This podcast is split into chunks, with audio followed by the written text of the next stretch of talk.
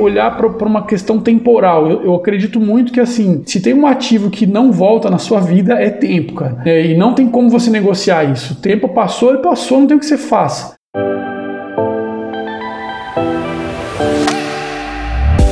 Seja muito bem-vinda e muito bem-vindo a mais um episódio do Startup com VC. Hoje um episódio porrada, vocês vão gostar. Essa terceira temporada do podcast a gente tá com um modelo de mentoria em que um founder com muita experiência aborda um tema. Eu sou o Felipe Manzano, eu sou responsável por Equitas VC, que é um fundo de venture capital focado em startups em estágio inicial. Hoje a gente tá tocando num tema super bacana, super relevante, com um convidado de peso, que é como conduzir a venda da sua sua startup? Como é que você vende a sua startup? Como é que é a vida pós-venda de uma startup? Quais os desafios de você vender? Como é que você cria alinhamento com seus investidores? Como é que você define se você vai continuar ou não na empresa depois? Enfim, a gente passou por todos esses temas com o convidado de hoje, que é o Ricardo Moraes, que é cofundador e foi o CEO da Memed desde a fundação da empresa em 2012. Começou um pouquinho antes, o Ricardo vai contar a história, mas oficialmente em 2012, até a venda da empresa que aconteceu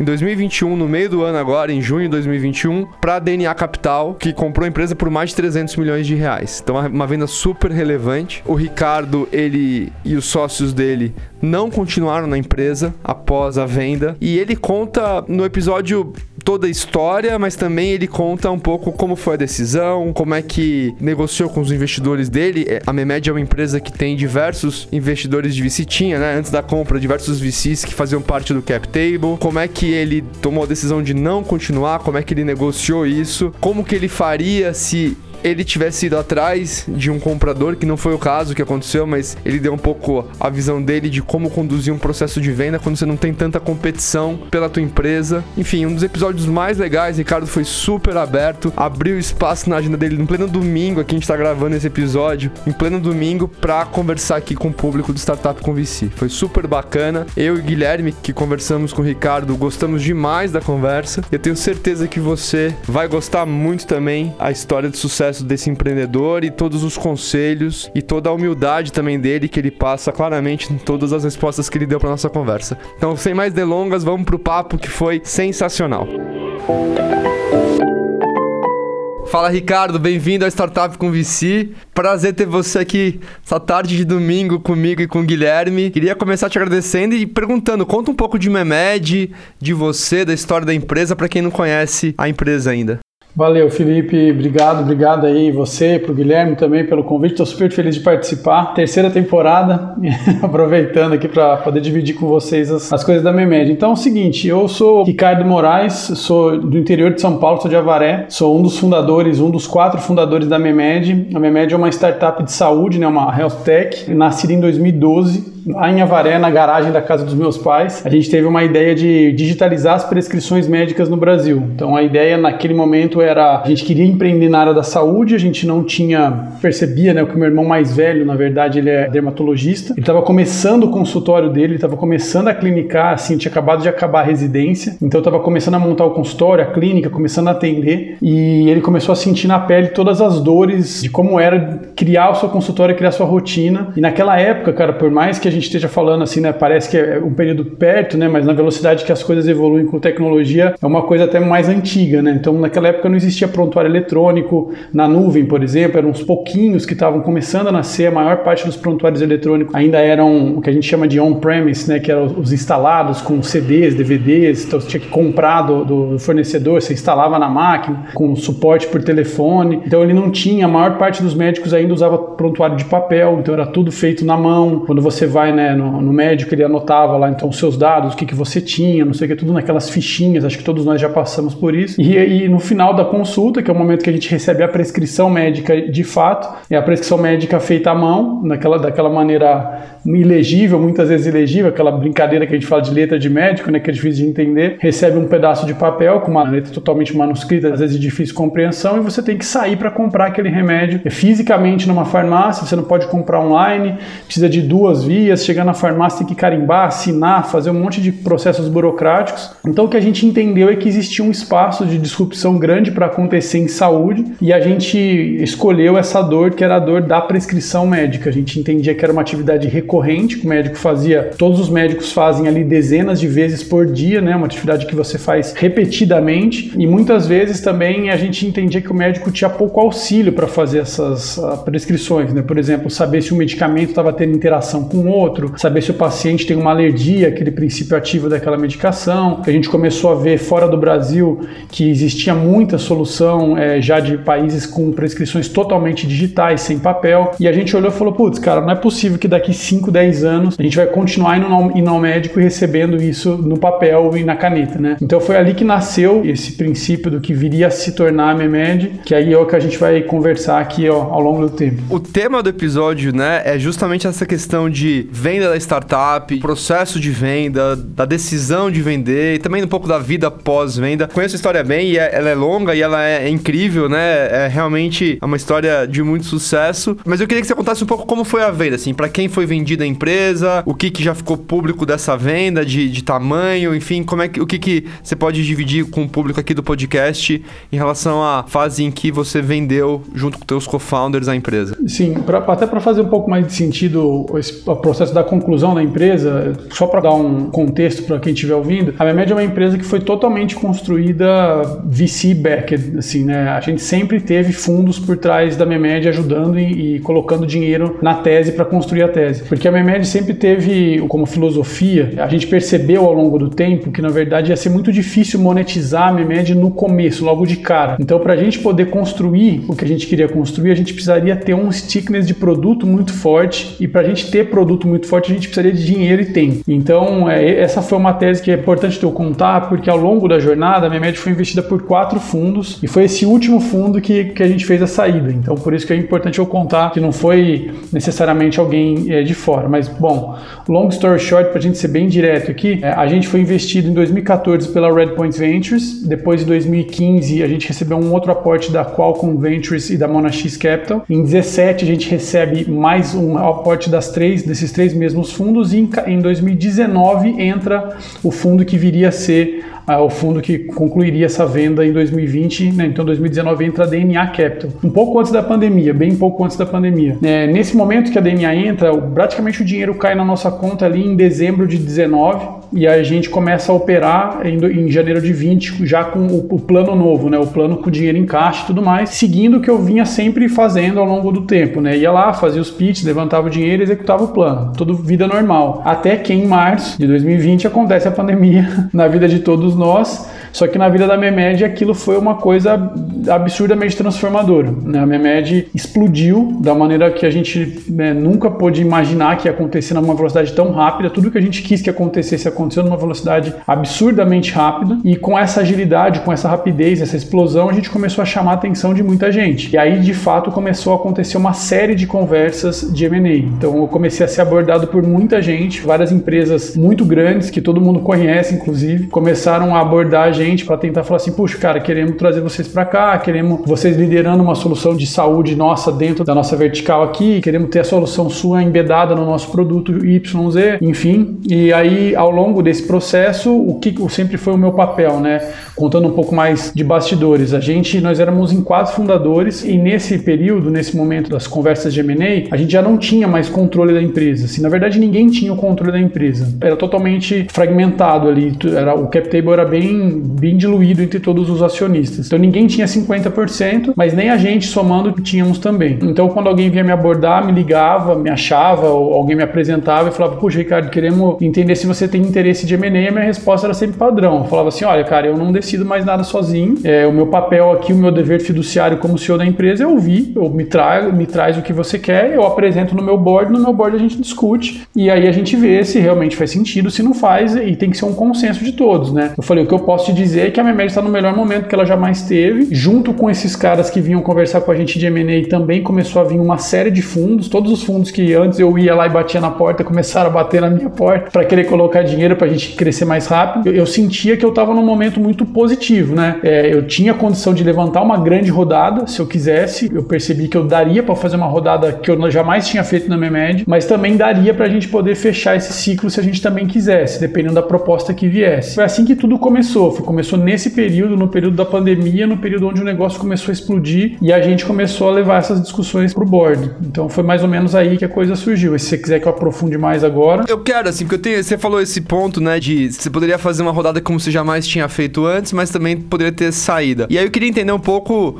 como tava. E você já estava com um cap table mais diluído, né? Enfim, algumas rodadas de VC, estavam desde 2012 empreendendo, né? O negócio é uma jornada super longa. Óbvio que tem a questão de valor, né? Do preço de saída, né? Mas como é que tava assim, vocês, você e teus sócios em relação a querer continuar mais, sei lá, 5 anos, 10 anos versus ter uma janela de liquidez? Como é que essa decisão foi, não entre os VCs, mas entre os co-founders, como é que ela foi maturada ali no intramuros antes de falar com o conselho? Com, né, para depois operacionalizar a coisa, mas a decisão de entre um e outro, qual que foi o racional para vocês eventualmente quererem vender a empresa? Eu, eu, acho que foi uma das decisões mais difíceis na minha vida, assim, eu, eu, juro que eu acho que eu nunca tinha materializado na minha cabeça a venda da Memed, assim, não era uma coisa que eu queria, embora a liquidez de uma venda fosse um ato importante para minha vida pessoal, né? E também assim, eu acho que até para conclusão de um ciclo empreendedor, né? Tipo dar retorno para os fundos que acreditaram em você, é, concluir um ciclo ciclo que no Brasil não é fácil você concluir, você concluir com uma venda é, significativa, relevante, você devolver um múltiplo interessante para o fundo que apostou em você anos antes, então você conseguir falar, putz, o cara acreditou em mim eu paguei com juros né, de volta. Então isso, isso para mim também eu acho que é uma coisa importante de você ter em mente como empreendedor. Eu sei que tá todo mundo no risco, né? Mas ao mesmo tempo pô, é legal você concluir isso. E então assim, cara, não era uma coisa que a gente olhava assim, sendo super transparente, cara, assim, a gente não pensava em vender, nem eu nem os meus sócios naquela época época. A gente estava super focado, executando o plano. Quando eu recebi a primeira abordagem, a primeira né, sondagem ali, falando assim, pô, Ricardo, tem interesse, era uma empresa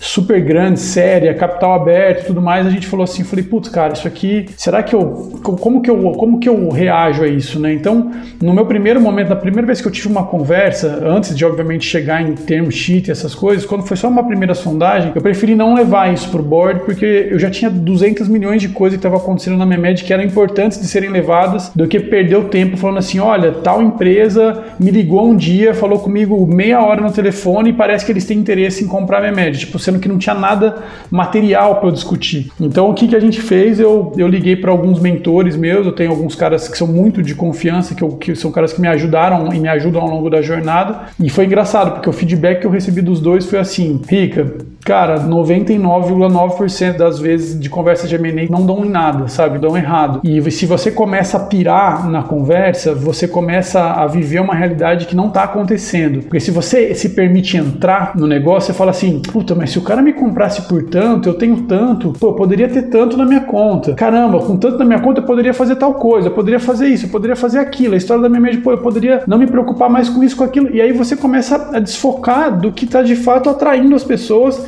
que é um business performando, indo bem, uma história que você está construindo como empreendedor. Então, você tem que conseguir tirar isso. E é, e é difícil. E acho que é muito papel também do CEO blindar o time disso, né? Mesmo os co-founders, porque se você começa a falar muito, conversar muito, falar, cara, você não acredita quem que me ligou, cara, você não sabe com quem que eu falei, cara, as pessoas também vão desfocando das coisas delas. E, mas ao mesmo tempo você quer dividir o que está acontecendo com alguém. E são poucas as pessoas que te conhecem e, e que você confia a ponto de você poder abrir o que está acontecendo. Então foi um, foi um período meio bem delicado, assim, de, de conseguir gerenciar essas expectativas e ao mesmo tempo não desfocar do business. Assim, acho que esse foi foi o primeiro ponto. Tomar a decisão de venda foi pelo jeito que o processo aconteceu de uma, como um todo. Assim, foram vários os aspectos que a gente levou em consideração. Então, assim, é, como você falou, né, que eu comentei que a minha média começou em 2012, mas a minha média não começa em 2012 de fato, né? Em 2009 eu peço demissão do meu praticamente único emprego. Formei em 2006 2007, fui traba trabalhei até 2009, 2009 pedi demissão. E a Memed só veio nascer em 2012, mas a gente já vinha trabalhando no que viria a ser a Memed em 2010, 2011, para ela nascer em 2012, porque a gente estava aprendendo a empreender. Então, assim, o meu irmão,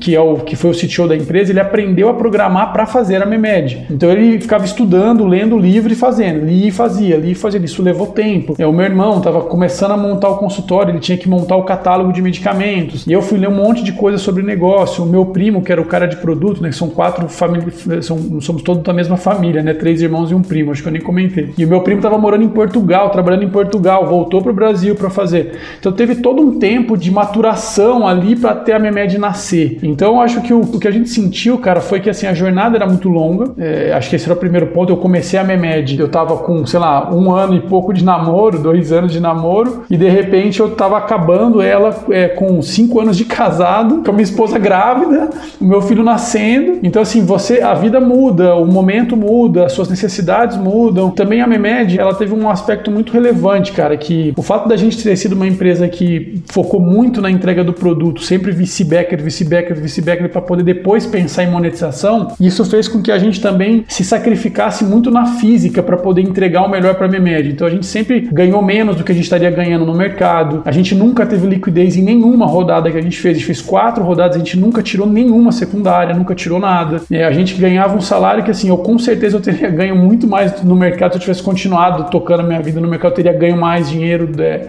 assim, no salário, né? Depois que concluiu, não, mas, mas no salário na época, sim. Então, puta, era um monte de questões que a hora que a gente recebeu o, é, o desenho final ali do que viria a ser o negócio, a gente fez um racional, a gente falou assim, cara, são 11 anos. Pra, eu acho, tá? Essa é uma leitura minha. Para a Memed virar o que eu acho que ela pode virar, eu acho que a Memed pode virar uma empresa de bilhão, pode virar um negócio muito grande. E eu acreditava que a Memed tinha que fazer pelo menos mais umas duas rodadas. Se eu fosse seguir a trilha normal, né? De VC. Eu precisaria de mais duas rodadas. Cada uma dessas rodadas duraria pelo menos ali mais dois anos, que é o tempo que normalmente dura uma rodada, 18, 24 meses, né? Tendendo mais para 18 do que para 24, mas você poderia até conseguir esticar um pouco, dependendo da gestão que você fizesse. Então vamos imaginar que eu fizesse mais duas rodadas, seriam mais quatro anos. Daí eu falei assim, putz, cara, a hora que vier alguém comprar a empresa lá na frente, se acontecer, eu percebi duas coisas. Um, a diluição que eu teria nessas próximas duas rodadas versus o valuation que eu teria que ter para eu sair com um dinheiro muito parecido com o que eu estava saindo agora, eu ia ter que vender ela muito mais caro para eu sair com a mesma coisa ou muito mais cara ainda para eu sair com um upside que pudesse falar assim, cara, nossa, valeu muito a pena. Esse era o meu primeiro racional. O segundo racional era eu olhar e falei assim, puta, cara, eu queria ter a oportunidade de empreender em outros segmentos também, além da saúde, sabe? Eu, eu tinha dado uma contribuição relevante, eu tenho um puta de um orgulho com a Memed. A Memed foi um marco, assim, do ponto de vista, para mim, obviamente, mas para o mercado de startups em saúde. A gente digitalizou um negócio que há séculos existe da mesma forma. A gente foi, foi a empresa responsável por trazer esse conceito para o Brasil e a gente operou isso de uma maneira muito eficiente. Então, eu sinto que eu contribuí com o ecossistema e eu queria poder me experimentar em outros segmentos, porque eu caí na saúde, não era uma coisa que, putz, era o sonho da minha vida empreender com saúde. Foi uma coisa que aconteceu, uma oportunidade. A gente viu, meu irmão estava se formando, como eu falei na época, a gente viu que era um negócio que era legal. Então, esse foi um segundo racional. Eu falei assim, puta, cara, é uma chance de eu ter uma, uma liquidez. E um terceiro ponto também, cara, foi olhar para uma questão temporal. Eu, eu acredito muito que, assim, se tem um ativo que não volta na sua vida é tempo, cara. É, e não tem como você negociar isso. O tempo passou e passou, não tem o que você faça. Então eu pensava assim, cara, daqui, vamos imaginar que eu fizesse esse desenho. Eu tava fazendo, tava com 39 anos para fazer 40, acabei de fazer 40. Então a conta que eu fiz na minha cabeça, eu falei assim, cara, vão ser mais dois anos, eu vou estar com 42. Daí eu vou fazer mais uma rodada, vou para 44. Daí eu vou pegar e vou, alguém vai vir me comprar e vai falar assim, ó, oh, tudo bem, mas eu quero os founders aqui por três anos, lock aqui dentro da, da tocando a operação com earnout para poder sair. Eu já tava com 47. Aí o cara que vai, ainda vai me colocar mais uns 5 anos de no compete para não sei o que lá. Eu já tô para lá de 50. É. Então, assim, isso é uma coisa que você não põe na equação.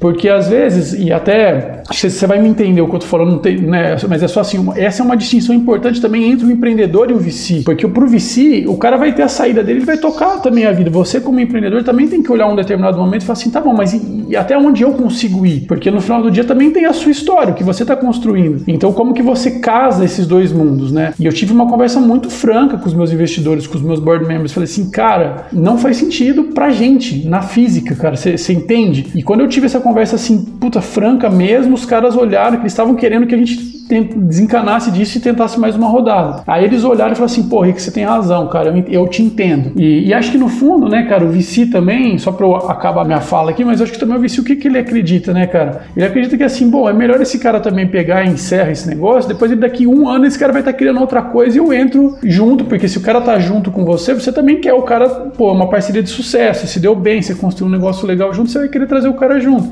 E o cara quer um business de reputação, quer que essas pessoas continuem dentro né, do mesmo ecossistema. Então acho que foi um pouco desse, assim, bem alto nível falando, acho que esses foram alguns dos racionais que fizeram a gente entender que era o momento certo e a janela certa para tomar essa decisão. Não, legal, legal demais. E eu acho que eu poderia aprofundar em vários pontos da tua resposta, mas eu vou pegar um deles que você falou no final, na questão de eventualmente ter um novo round e, obviamente, se tivesse um novo round, vocês como fundadores teriam que ficar, né? Versus o que de fato aconteceu, que foi vocês venderam a empresa e saíram da operação, né? Imagino que não era a preferência de quem comprou, né? Porque vocês já estavam lá dentro. Como que foi essa conversa? Porque acho que muita gente que eventualmente tem a, a possibilidade de... É raro ter uma saída tão grande quanto o Memed, mas tem muita startup que é comprada e esse é um ponto que sempre fica em discussão, assim. Como é que você... O que, que acontece com os fundadores? Como é que você incentiva e estimula os fundadores a continuarem? Versus, não, sai totalmente e o business fica e quem compra, opera esse business. Como que foi isso, essas discussões? Imagino, já entendi o histórico né, do, de vocês, mas como foi na hora de negociar isso com quem comprou a empresa? Tenho até coisas mais difíceis de contar aqui, porque teve muita coisa, né? Foram negociações muito longas. Mas basicamente eu acho que é possível comentar aqui com vocês é o seguinte: a gente teve muita oferta. Teve muita gente que realmente teve interesse em comprar minha média. Isso gerou muita competição, né? E, então, assim, a, por exemplo, a DNA, que foi o, o né, que era, já era o nosso acionista da empresa, que acabou sendo o fundo que comprou a Memed, ela na verdade ela criou um veículo novo, um novo veículo, é, diferente do que ela já tinha aportado na Memed, onde ela realiza aporte em várias startups de saúde. Hoje ela criou um veículo à parte, exclusivamente dedicado à tese da Memed, aonde ela trouxe outros fundos que vão se tornar público aí em breve para poder colocar colocar dinheiro dentro desse veículo novo e ter dinheiro disponível para a Memed poder operar por muito tempo. Porque o interesse deles é que a Memed possa crescer mais, possa né, ficar cada vez maior e lá na frente ela possa realizar a venda. Ou seja, ela não é uma empresa que quer ficar operando a Memed para sempre. Ela tem interesse de poder vender esse ativo em algum momento na linha do tempo. Eu acho que esse foi um dos pontos. Então, quando aconteceu o, o caminho com a gente, é, surgiram algumas ofertas, algumas propostas e aí teve uma proposta especificamente que atraiu muito os fundadores. Teve uma proposta que a gente iria que tivesse acontecido, que a gente achava que era o melhor para a gente, que era o melhor para a empresa, que era o melhor para a história da Memed, para o produto, para o que a gente acreditava que a Memed poderia se transformar. A DNA ela tinha um, uma admiração muito grande, né, pela história da Memed, pela gente, por todo mundo. Então ela falou, putz, cara, eu gostaria de eu poder ter a oportunidade de ficar com esse ativo para mim. Eu não gostaria de perder esse ativo. Então ela pegou e criou esse fundo, fez esse desenho e cobriu essa proposta pagando mais. Assim, ela fez um negócio que fosse mais interessante interessante para os acionistas que já estavam lá. Então, nesse desenho, a gente acabou seguindo esse caminho por conta de toda uma conjuntura de fatores ali da época que fizeram com que isso acontecesse. Só que nesse desenho novo que aconteceu, a gente entendeu, né, os fundadores, nós entendemos que para a gente não seria interessante continuar mais no business. Assim, a gente foi uma, uma leitura de cenário que a gente fez, que a gente olhou e falou assim, putz, cara, acho que não é o melhor caminho para nós. Assim, é, a gente entendeu que a gente ia perder é, toda aquele conjunto de pessoas que vinham ajudando a gente, né, que era a Redpoint, a Qualcomm, a Monax, esses caras iriam sair. Né? A gente percebeu que não, a gente não ia mais estar junto com um grupo de pessoas que a gente confiava e que poderia levar, que a gente achava que poderia levar a gente para outro patamar. Ao mesmo tempo, a gente percebeu que ia ter uma mudança muito significativa, cara, do ponto de vista de governança, porque no final das contas a gente ia ser um elo muito frágil ali dentro, né? Ia ser, nós íamos ser só nós três ali, né? Fundadores, um dos fundadores tinha saído um tempo antes. Então ficaram três dos quatro fundadores, né, e nós três iríamos ter que acabar ficando meio que como um executivo, mais como um executivo do que como de fato um shareholder ali podendo tomar decisão. E a gente percebeu que a gente ia perder muita visibilidade de liquidez. A gente não teria muito, por exemplo, se aparecesse alguém um mês depois, um ano depois querendo comprar, se não fosse interessante para a DNA vender, a gente percebeu que a gente não ia ter muito como apitar, como a gente estava tendo naquela época a oportunidade de tomar uma decisão de sair ali. Então, a hora que a gente conectou esse esses pontos todos, né, a gente falou assim, putz, cara, acho que medindo tudo, todas as possibilidades, faria mais sentido pra gente não continuar no negócio. E aí foi uma coisa que a gente colocou na mesa, foi super difícil de passar, porque, né, obviamente a gente tinha expertise, a gente que conhece o negócio há muitos anos, mas assim, eles entenderam, entenderam o desenho, foram super parceiros nesse aspecto, conseguiram fazer uma coisa que fosse legal. A gente falou, a gente se disponibiliza a continuar aqui, a ajudar vocês num período de transição, tanto que a gente está vivendo esse período ainda hoje, né? Então a gente continua ajudando, continua à disposição. Eu já não trabalho mais no dia a dia da Memed, não estou na operação, não tenho mais nem e-mail da empresa, não tenho mais nada, mas eu continuo à disposição. Se alguém me ligar agora, falar, Ricardo, preciso que você entre numa reunião aqui amanhã para falar com o cara, tal, eu, eu vou entrar. Então, por um período de tempo, eu estou disponível para contribuir. Mas a gente já não toca mais o dia a dia e tem gente muito competente, contratada para isso, executivo de mercado, gente muito boa, que tem história boa é, como executivo, não como empreendedor, mas como executivo, que são executivos super aí, tarimbados de mercado, prontos para tocar o negócio e levar ele para um outro patamar, que é onde a gente acredita que a Memed vai conseguir chegar nesse grupo novo que está liderando a empresa hoje. A Memed está em boas mãos, né, Gato? Sim, sim, cara. Tá. Tem, e tem muita gente do nosso time que ficou lá, né, Gui? Então eu fico feliz com isso também. A Memed está em boas mãos, né, Ricardo? Tem muita gente do nosso time que ficou lá, né, Gui? Então eu fico feliz com isso também. Ótimo. E uma outra dúvida que eu tenho aqui, Ricardo, é o seguinte: você mostrou que a Memed foi realmente um plano de vida de vocês, né? Eles construíram ela e passaram durante alguns anos é, desenvolvendo a empresa. Como é que vocês enxergaram os eventos que vocês tiveram de rodada de investimento e os sócios tiveram que diluir as participações? Como é que vocês enxergavam isso? Vocês viam isso como, ah, tô perdendo um pouco da empresa ou não, tô trabalhando para um bem maior? É, cara, essa é uma coisa interessante. O que eu vejo é, do nosso lado é que, assim, era impossível construir a Memed se não fosse assim. Então, eu tive menos crise no sentido de que eu tava perdendo participação, porque eu, eu sabia que, assim, a Memed, ele era um business que a gente não ia conseguir ter receita por um grande período de tempo. É, obviamente não é da mesma proporção, nem quero, nem quero fazer nenhum paralelo nesse sentido, só tô, só tô usando como exemplo. Do mesmo jeito que o WhatsApp, por exemplo, é um business que não fatura nada até hoje, né? A gente está começando agora com WhatsApp Payments, tá, mas assim, anos e anos e anos depois. O mesmo Instagram, né? Que foi um business que foi vendido para o Facebook anos depois e não, não, tinha um modelo de negócio claro, foi ter um modelo de negócio depois. A Memed, ela tem uma coisa que é muito rara de acontecer no Brasil e eu acho que até hoje eu não vi um outro business no Brasil tendo o que a gente teve, assim, que foi levantar quatro rodadas, é, foi ter feito uma saída legal sem ter faturado, entendeu? sem ter um modelo de negócio acontecendo, que é uma coisa comum no Vale do Silício, você vê várias outras empresas acontecendo isso, mas aqui no Brasil você não vê. Aqui no Brasil, é, a tese da monetização, de você ter um EBITDA, de você ter unit economics provado, ele é muito forte né, para o lado do venture capital e eu entendo. A gente também não tinha um país com históricos grandes de liquidez como a gente vem tendo hoje, tem uma série de questões para a gente poder avaliar. Mas eu acho que a Memed conseguiu dar um unlock, assim, de provar que um product market fit também tem valor e também tem valor para alguém poder um dia dar saída e dar liquidez para todo mundo que apostou naquele negócio. Então, o que eu acho que eu consegui fazer naquele momento, Gui, foi assim, provar para os caras de que se a gente construísse o que a gente queria construir, por mais que a gente demorasse a fazer a monetização, a gente ia conseguir chegar lá. Então, acho que assim, os caras acreditaram nessa tese para colocar dinheiro sem me cobrar faturamento, e eu acreditei na tese de que eu tinha que diluir para trazer esses caras para poder levar a empresa até lá. Então acho que foi meio que um combinado que foi um ganha-ganha, sabe? Todo mundo ficou feliz no final da história. Mas teve essa crença para acontecer, né? Tipo, eu topar perder um pedaço da empresa e o cara topar não me cobrar faturamento. Ótimo, ótimo. E uma outra coisa, Ricardo. Você comentou também que no final do processo de venda você teve uma board com os investidores e você foi totalmente transparente com eles para mostrar o que vocês estavam sentindo, né?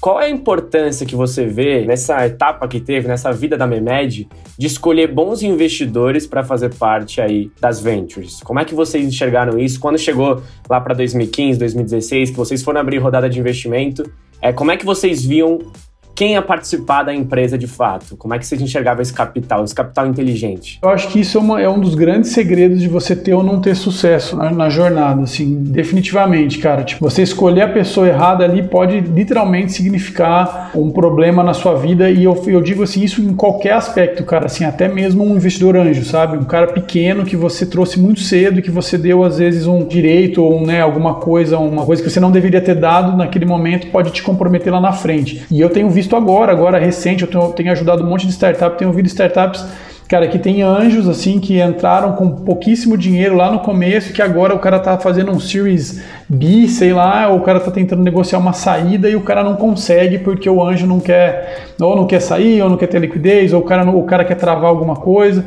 Então, uma das coisas que eu sempre falo, cara, para todo mundo que eu mentoro, assim, que eu ajudo, é assim, cara, primeiro, equity, cara, é o dinheiro mais caro que você pode dar na sua vida para qualquer pessoa.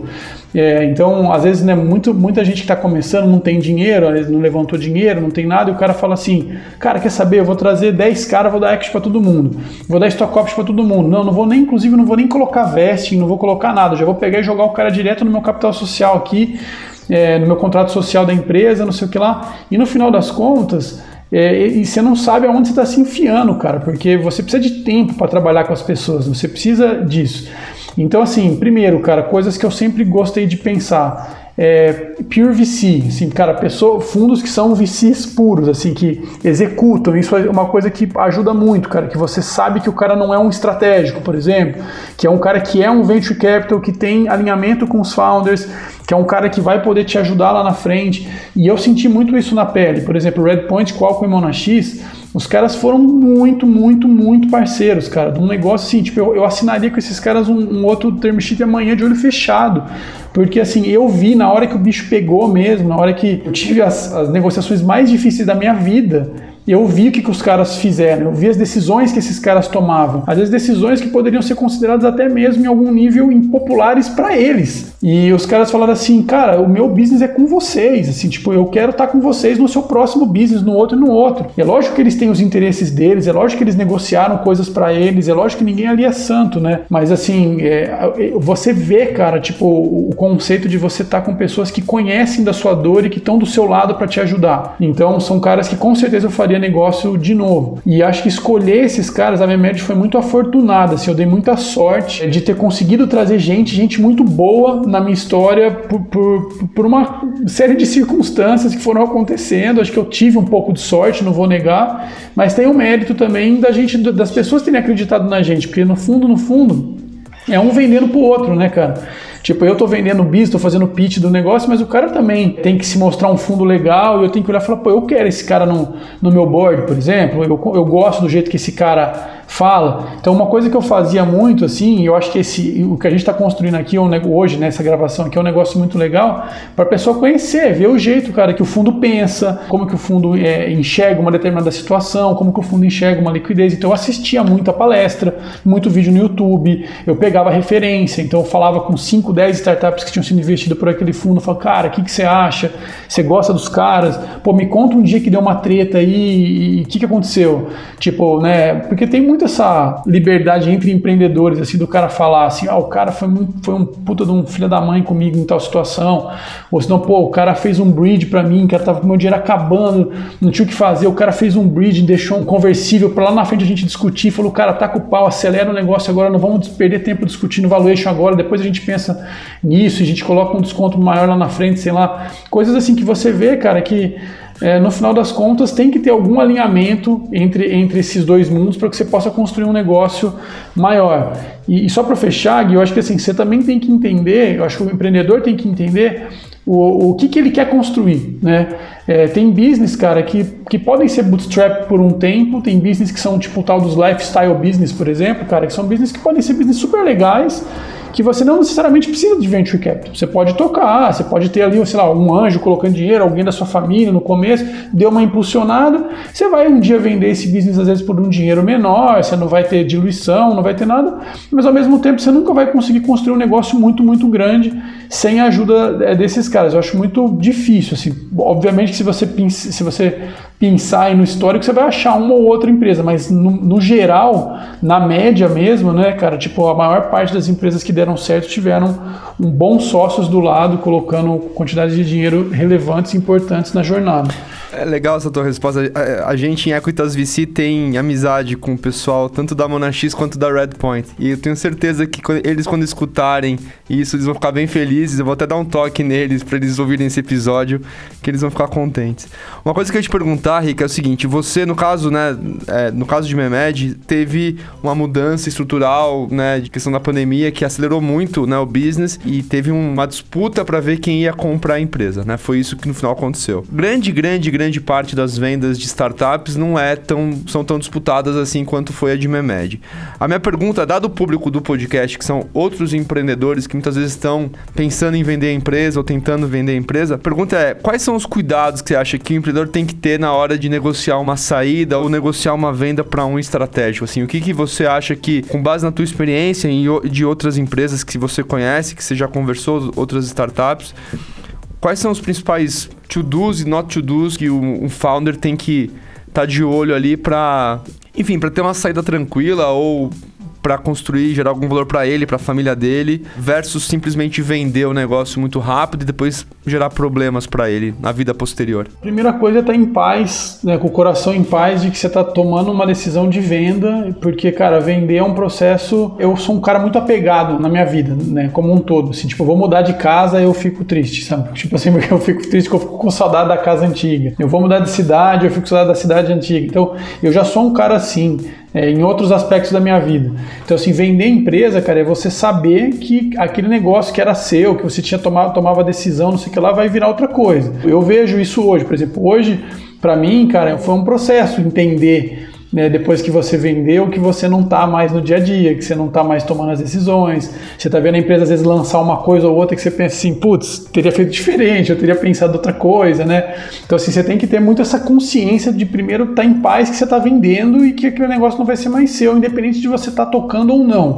Né? A segunda dica, cara, é você ter clareza né, de que você está negociando as cláusulas da, da melhor maneira. Você tem que ter um bom advogado do seu lado, você tem que ter um bom escritório que vai te ajudar a negociar é, coisas que você vai ter que chegar num acordo ali, tipo, né, é, conseguir, se você conseguir, se você quiser ficar na empresa, qual é o upside que você vai ter, o que, que vai te garantir que você vai conseguir, por exemplo, bater as metas que, que aquele cara que está comprando está te colocando, está te empurrando, se você realmente confia que você vai conseguir fazer aquilo. Eu acho que também tem uma questão importante para founder, cara, que é uma questão de no compete que para mim era uma coisa que pegava menos, porque, como eu falei para vocês no começo, eu não tenho mais tanto interesse em continuar empreendendo na área da saúde. Eu tenho interesse em ajudar outras startups de saúde, porque é um networking que eu tenho, eu conheço, mas assim, eu não, eu não particularmente, não, não vou cuspir para cima, porque a gente nunca sabe o dia de amanhã, mas hoje, hoje, assim, se eu quando eu for começar qualquer outra coisa, dificilmente vai ser na área da saúde. Mas eu acho que assim, tem muito empreendedor, cara, que é daquele segmento e quer seguir naquele segmento por muito tempo. Então o cara, meu, negociar bem cláusula de não compete, entender bem, assim, deixar muito delimitado, assim, ó, cara, isso aqui você pode fazer, mas putz, isso aqui pode me ferrar numa ideia que eu tenho lá na frente, então como que eu consigo conjecturar isso e, e equilibrar esses pontos aqui é, entre, entre o comprador e você? Eu acho que alguns cuidados como esses são importantes de ter e, e garantir que você consiga ter um reconhecimento financeiro é, do que você construiu de fato, e não só do que você vai vir a construir dentro daquele grupo. Essa é uma divisão que precisa ser feita, cara, porque algumas empresas eu já vi isso acontecer, e até mesmo conversas que eu tive naquela época, era muita coisa do tipo assim: ah, eu vou comprar a Memed, mas você vai ganhar, sei lá, um X aqui, só que o seu grande X mesmo vai ver se você conseguir entregar tal e tal coisa. Eu falava assim: não, cara, mas a Memed já tem valor hoje. Eu já entreguei muito valor hoje. Eu tenho 11 anos de história aqui nesse negócio e essa empresa já vale muita coisa. O que eu posso conseguir lá na frente é um up em cima do que eu construí, mas eu já construí coisa, eu já, eu já mereço ganhar em cima do que eu já construí. E normalmente, dependendo do comprador, o cara vai tentar te, te deixar com o mínimo possível e deixar o máximo possível para você construir lá dentro se você bater metas YXZ. Então eu acho que esse tipo de cuidado o empreendedor tem que ter também para falar o seguinte: não, cara, tem o valor do que eu já entreguei, esse valor é meu, eu quero poder ter acesso a ele, e o que a gente construir junto a gente negocia para a gente poder ter é, um sucesso conjunto aqui, que beleza eu acho justo, a gente vai trabalhar junto, você vai me ajudar, vai catapultar meu produto para um lado e eu vou trabalhar por outro, e o que a gente conseguir disso aqui junto, a gente divide os, os lucros lá na frente. Mas esses são alguns cuidados, assim, pelo menos falando meio bem rapidamente aqui, acho que são algumas coisas que eu acho que vale a pena o empreendedor é, se precaver. Tem uma última pergunta em relação a essa questão do processo de venda. Assim, no caso de Memed, várias propostas chegaram e teve disputa. Qual que é a tua opinião? Enfim, não foi o que você viveu né, na empresa, mas em situação que o empreendedor fala assim, puta, eu quero vender minha empresa, não tem ninguém batendo na minha porta, na minha porta querendo comprar. Como é que você consegue maximizar a chance de sucesso de você proativamente ir atrás de um comprador? Ou como é que você faria isso se tivesse sido o caminho da Memed? Como é que você teria conduzido esse processo de falar, putz, a gente chegou aqui num bastante tempo, uma, enfim, uma, uma realidade alternativa em que você tivesse buscado um comprador e não ele tivesse chegado organicamente. Como que você conduziria esse processo para maximizar a chance de sucesso? Cara, é, essa é uma pergunta muito boa, Felipe, porque uma, uma das coisas que eu penso, cara, isso foi, foi, até um tema controverso entre nós, fundadores, em alguma, alguns momentos da linha do tempo. Que em alguns momentos, alguns fundadores estavam assim, puta, eu tô cansado, a gente podia tentar dar um jeito de né, conseguir alguém para comprar a gente, a gente podia sair e tudo mais. E eu sempre fui muito crente, cara. Eu, achei até hoje, assim, eles me relembram isso várias vezes. Eu sempre fui muito chato com essa tese de que eu falo assim, cara, a melhor maneira de você vender é você ser comprado. É, eu, eu, nunca gostei da, da, tese de ter que bater com uma pastinha embaixo do braço na porta de alguém e falar assim, cara, tem interesse em comprar minha média? Porque se você chega nesse ponto, não necessariamente você vai conseguir maximizar o que você tem né, como ativo ali. Então eu acho que assim, nunca seria a minha primeira opção. Mas eu estou entendendo aqui no, na sua pergunta que assim, tá bom, mas vamos imaginar que isso nunca aconteça. Fica 50 anos na empresa e nunca ninguém acontece, você precisa ter uma saída. Cara, uma das coisas que eu vi acontecendo na minha frente, inclusive com amigos meus que acabaram de vender outras empresas e também não tiveram essa oportunidade de poder bidar ou poder ter várias, várias pessoas interessadas, uma das coisas que eu vi que eles fizeram foi assim, cara, é você entender para que, que o seu negócio pode ser muito estratégico. E porque às vezes, cara, tem muita gente que nem entende o quão estratégico pode ser o seu negócio ou quanto você estava internamente direcionando para pisar no calo de alguém que o cara nem estava vendo, entendeu? E você estava construindo uma história ali debaixo do radar falando assim, cara, a hora que, a hora que esse cara abrir o olho eu já vou estar tá, já vou tá ali é, instalado e o cara não vai nem, nem ter visto.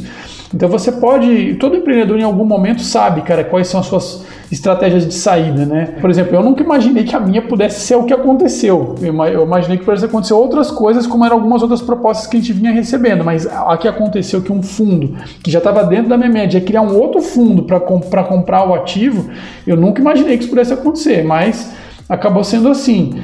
Mas o que eu sinto, cara, é que assim, a melhor maneira é você, primeiro, do mesmo jeito que você fala com fundo, o empreendedor fala com fundos, por exemplo, é, no meu caso, eu tomei dois não da Monax até eu receber meu primeiro sim. Eu conheci a Monax dois anos, três anos para poder receber a, a, a, proposta. É, Qualcomm, eu já tinha conhecido, já conhecia o CK, já tinha conhecido. É, mesmo a Redpoint, a Redpoint ficou mais de um ano, um ano e meio para conseguir para colocar o primeiro term sheet na mesa. Eles foram acompanhando, tudo mais. Então, o que eu sinto que o empreendedor tem que fazer para levantar fundo seria isso. Ele pode usar essa mesma estratégia pensando para uma potencial saída. Então, se você sabe que, sei lá, vamos imaginar que você é um cara que quer vender alguma coisa, se você, você acha que um possível, uma possível saída sua seja um varejista de farmácia, sei lá. Aí o cara pode ir lá e conhece o cara, conversa com o cara, conta, ó, oh, tô construindo um negócio aqui. Aí um dia você vai num evento que o cara tá falando, você conhece a pessoa, você mantém, se mantém próximo, você se mantém relacionado com ela. Então você, a pessoa vai ter você no radar a ponto de que em algum momento na linha do tempo ela vai olhar e vai falar assim, pô, esse negócio pode ser interessante para mim. Ou ainda quando você precisar vender, como é o caso da sua pergunta, você tiver que bater na porta do cara, você não vai ser um estranho que chegou ali do nada, né? Apareceu ali de uma hora para outra. Você vai ser um cara que chegou ali e o cara falou assim: pô, já conheço o Ricardo, já conheço, já converso com o Ricardo há três anos. Eu sei que esse cara é sério. Eu, eu vi ele levantando as rodadas. É, eu vi, eu sei os fundos que ele tem por trás. Pô, esse negócio é legal. Então, então aí você consegue conectar esses pontos. E outra coisa também que eu acho que acaba ajudando nesse, nesse desenho são os próprios fundos, né? Porque você tem investidor, bem ou mal, né? O investidor em algum momento também ele precisa ter saída, ele precisa concluir o ciclo de desinvestimento dele.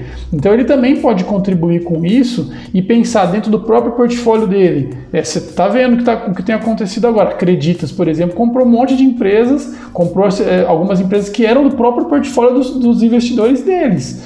Né? Então, ou seja, oportunidades que estão ali dentro. Às vezes são dois, o cara que está no board de uma está no board de outra também, consegue falar assim, pô, tem sinergia aqui, eu estou no board daquela empresa lá, os caras veriam com bons olhos estar tá se juntando força com você aqui. Então, acho que também isso é um ponto respondendo, puxando até a pergunta do Gui. Um bom investidor, um bom board member, alguém que está antenado, que participa de vários outros boards, que está enxergando o mercado e os desenhos desse xadrez, também podem ajudar nesse desenho, né?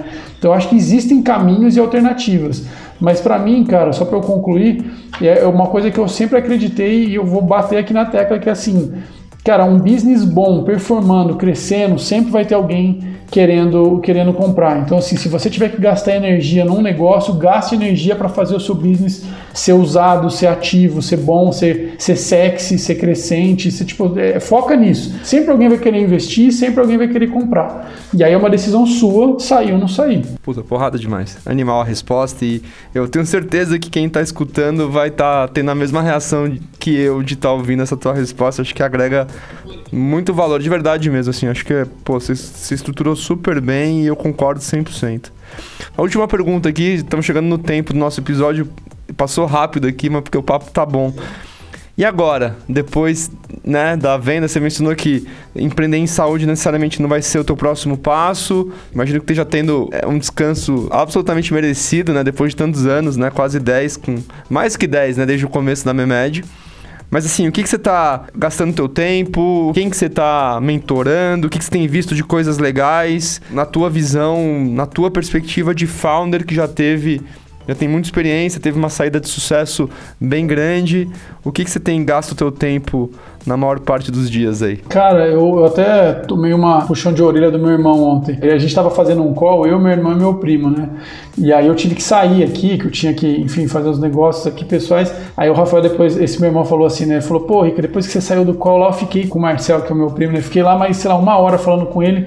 A gente até falou assim, pô, meu, o Ricardo tá louco, ele não. Tipo, até agora ele não, não parou ainda, né? Porque ele falou, pô, de nós, de nós quatro, assim, você é o único que não parou ainda de querer fazer coisas com empresa. Então, tipo, eu tô mentorando umas, sei lá, 10 empresas. Eu entrei como investidor anjo numas quatro.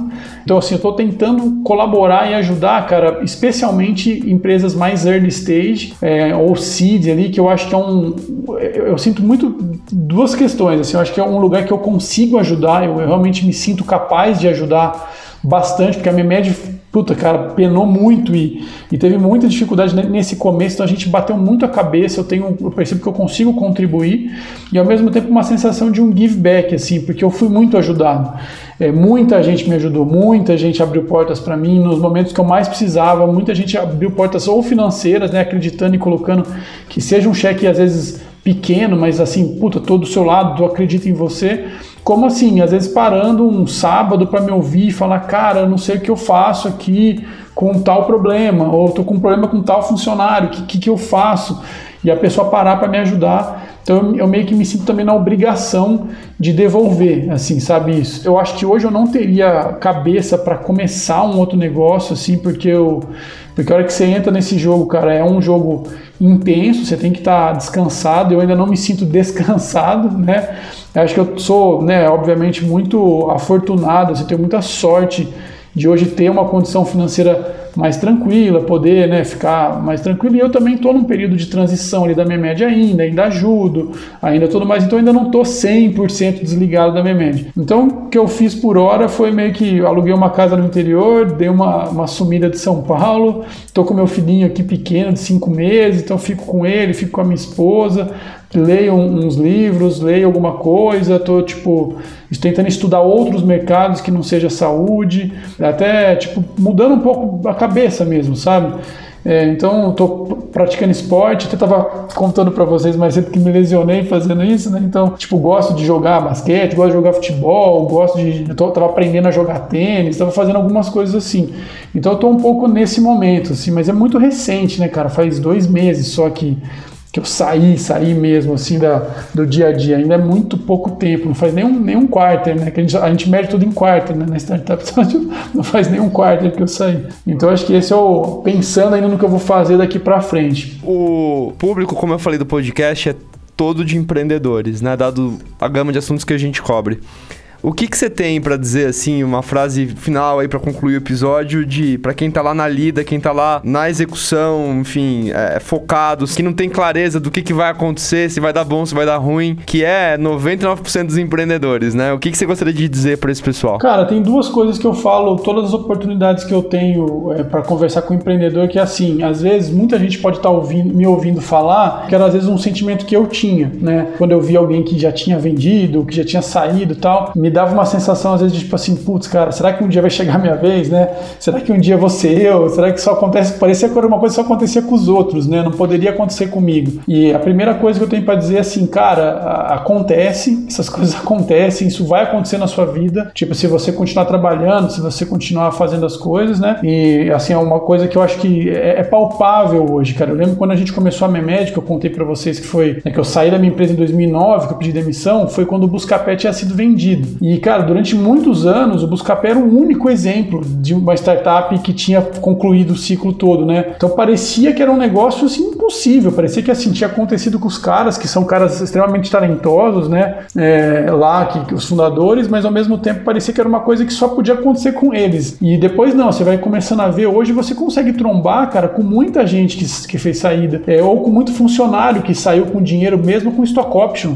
né? Que é uma coisa que você não tinha é, essa, essa percepção no mercado, parecia que é uma coisa que não acontecia. Essa é uma das coisas. A segunda coisa que eu queria dizer assim é para que as pessoas não me ouçam falando e não pensem assim, nossa, caramba, o cara é muito bom, o cara feio, o cara deve ser um cara muito fora da curva. Tipo, não sou, cara. Eu sou uma pessoa normal, eu não tenho nada de especial, eu não sou um gênio, eu não sou um cara do MIT, eu não fiz MBA fora, eu não, não sou esse cara. É, nem eu, nem os meus sócios. Nós somos pessoas normais. O que a gente, o que a gente faz, cara, é que a gente trabalha pra caralho. Não tem tempo ruim. Não tinha tempo ruim, cara. Assim, não sabe fazer? Meu, assiste um vídeo no YouTube aprende. Faz uma mentoria aprende. Lê, bota a mão na massa, faz, faz. Não tem tempo ruim. Tanto que um dos nossos valores da Memed era um termo que a gente chamava de fazedor. Que é assim, cara, faz, velho. Tipo, você não sabe, faz. Mete a mão na massa e faz. Então, eu acho que isso foi recompensado, sabe? Tipo, algum, de alguma maneira, a Memed virou o que ela virou, cara, porque a gente foi muito resiliente, a gente fez o que tinha que fazer. Tipo, não importava o que tinha que fazer, a gente fazia. E por fim, cara, uma outra coisa que eu costumo dizer também é a seguinte: Cara, a gente tem que parar, velho, de achar que os gringos têm que vir aqui no Brasil resolver os nossos problemas, cara, sabe? Tipo, a gente é muito essa mentalidade assim do tipo, ah, cara, a gente vai usar uma solução gringa, alguém vai vir aqui resolver nossas coisas. Cara, não, a gente é brasileiro, a gente é inteligente tão bom quanto esses caras, a gente sabe fazer todas as coisas, a gente tem todas as ferramentas. Tipo assim, cara, por que, que tem que vir uma empresa gringa resolver o problema da prescrição médica no Brasil? Tipo, não, cara, vou eu resolver essa porra, sabe? Tipo, a gente vai fazer. Então, assim, acredita nas ideias que vocês estão fazendo, acredita no problema que está resolvendo. Tipo assim, tenha garra mesmo, assim, sabe? Tipo, é, tem que pegar, sentir na pele mesmo o negócio e falar assim, cara, eu vou resolver essa porra, sabe? Eu vou fazer, eu vou fazer, não importa o que aconteça, eu vou fazer. E, e acho que a hora que você acredita mesmo nisso, você vibra isso, é, o fundo olha para você e fala assim, cara, esse cara vai fazer, sabe? Eu lembro até um, um exemplo o dia que a gente foi, a primeira vez que a gente foi na Monax, o meu irmão tava junto, o cara que, que aprendeu a programar, né? Ele é esse cara, assim, é super, tipo, visceral e, e dá tudo assim. E ele, a gente até brinca até hoje dessa história. A gente tava numa mesa, assim, toda chique que tinha lá na Monax, a gente trabalhando de, nos, numa garagem, não tinha nada, né? Tipo assim, você vai naquele escritório, puta chique que tinha, assim, Daí a gente chegou lá numa era uma mesa de madeira, toda bonitona. Se eu não me engano, acho que até era o Eric, cara, que tava falando com a gente. Aí ele falou alguma coisa, falou assim: "Ah, mas vocês vocês vão passar pelas dificuldades, vocês vão fazer o que tem que fazer para fazer esse negócio dar certo. Aí meu irmão, meu irmão pegou e falou assim: Cara, se tiver que transformar essa mesa aqui numa canoa agora, eu transformo essa mesa numa canoa. Tipo assim, eu faço o que tinha que fazer, sabe? Tipo, a gente tinha muito esse espírito, cara. Assim, era um espírito meio sangue no olho. Vamos fazer, sabe? Tipo, não tem tempo ruim. Às vezes muita gente confunde também, cara, você ser meio bold, no sentido de você ser agressivo. Você fala assim, cara, o cara tem que ter punch, tem que gritar. E nós não somos assim.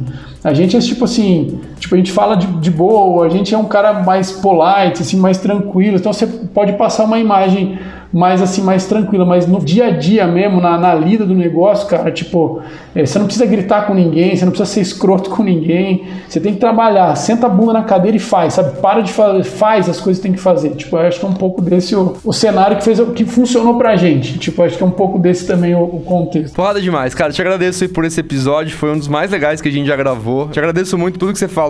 Obrigado por gravar no domingo também, abrir a agenda num dia, né, de descanso. o Corinthians jogou sábado, por isso que eu topei fazer domingo, cara. Ah, e jogou, jogou e. Ganhou, ganhou do Palmeiras. Vamos, vamos deixar claro, gravado, ganhou do Palmeiras. a gente tá gravando no dia. Que dia é hoje? Vamos deixar aqui gravado. No dia 26 de setembro de 20. Boa, Rica, porrada, obrigado. Gui, obrigado também. E quem tá escutando aí, tenho certeza que vai curtir muito. Valeu. Obrigado, gente. É, obrigado, obrigado a todo mundo. Boa sorte nas jornadas aí, galera. Valeu.